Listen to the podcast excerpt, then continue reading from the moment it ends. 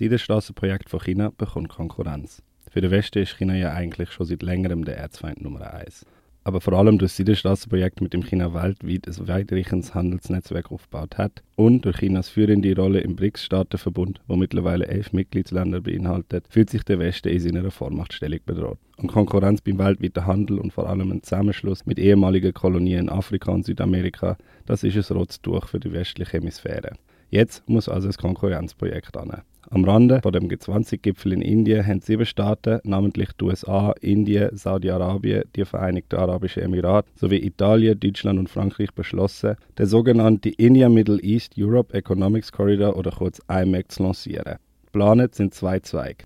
Ein erster östlicher Zweig soll Indien über den Seeweg direkt vorbei am von der westlichen Außenpolitik zerstörten Nähe und Mittleren Osten mit Saudi-Arabien verbinden und einen weiteren Zweig, der von der arabischen Halbinsel aus über Jordanien und Israel auf Europa führt. Parallel zu der Handelsroute sollen Unterseekabel zur Datenübertragung und dem Stromtransport sowie Pipelines geleitet werden. Joe Biden macht kurz nach der Verkündung schon intensiv Werbung für das IMEC-Projekt. One Earth, one family, one future. That's the focus of this G20 summit.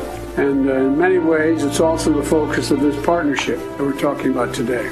We're focusing on regional infrastructure projects that deliver results across multiple countries and in multiple sectors. We're going to invest in ships and rail that extends from India all the way to Europe, unlocking endless opportunities. The world stands at an inflection point in history, a point where decisions we make today are going to affect the course of our future for decades to come. So together, Let's continue to work as one to seize this moment in history to maximize our collective investments. When we invest in emerging economies, all economies benefit. And when we invest in the future of people anywhere, people everywhere benefit. Trotz der mit Pathos aufgeladenen Sprache geht es bei dem Projekt weniger um Entwicklungsförderung, sondern mehr um geopolitische und wirtschaftliche Machtkämpfe mit China. Für die indische Führung ist das Projekt eine Chance, sich im asiatischen Raum als Gegengewicht zu China zu positionieren. Und für die EU-Staaten und USA ein Versuch, den Einfluss von China auf die arabische Halbinsel zurückzudrängen. Vor allem die USA sind besorgt um den Verlust von Saudi-Arabien als Partner im globalen Wirtschaftskonflikt mit China. So hat auch der US-Präsident Joe Biden die Idee für das IMEC-Projekt bereits im Juli vom vergangenen Jahr bei seinem Besuch in Jeddah zum ersten Mal aufgebracht. Konkret ist es damals darum gegangen, grünen Wasserstoff von Israel auf Europa zu leiten. In den westlichen Medien ist das Projekt mit großem Wohlwollen empfangen worden, als Zeichen, dass Chinas Macht auf der globalen Bühne schwindet. Am G20-Gipfel ist der chinesische Präsident nicht einmal erschienen. Ein Eigengoal schreibt die NZZ dazu.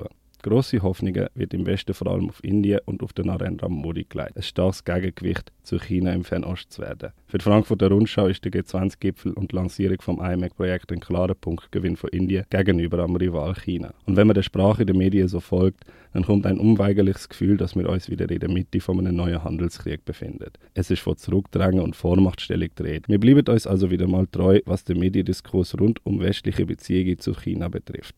Offen steht allerdings noch, ob das Projekt dann wirklich auch durchgesetzt und realisiert wird. Bis jetzt sind finanzielle Mittel zwar zugesprochen, aber noch nicht konkret verteilt. Und westliche Großprojekte haben ja auch immer wieder die Tendenz, sich nach einer groß angekündigten Planungsphase dann auch recht schnell wieder in die Luft aufzulösen. Was heute als historisches Abkommen bezeichnet wird, könnte dann so auch sehr schnell wieder Geschichte sein.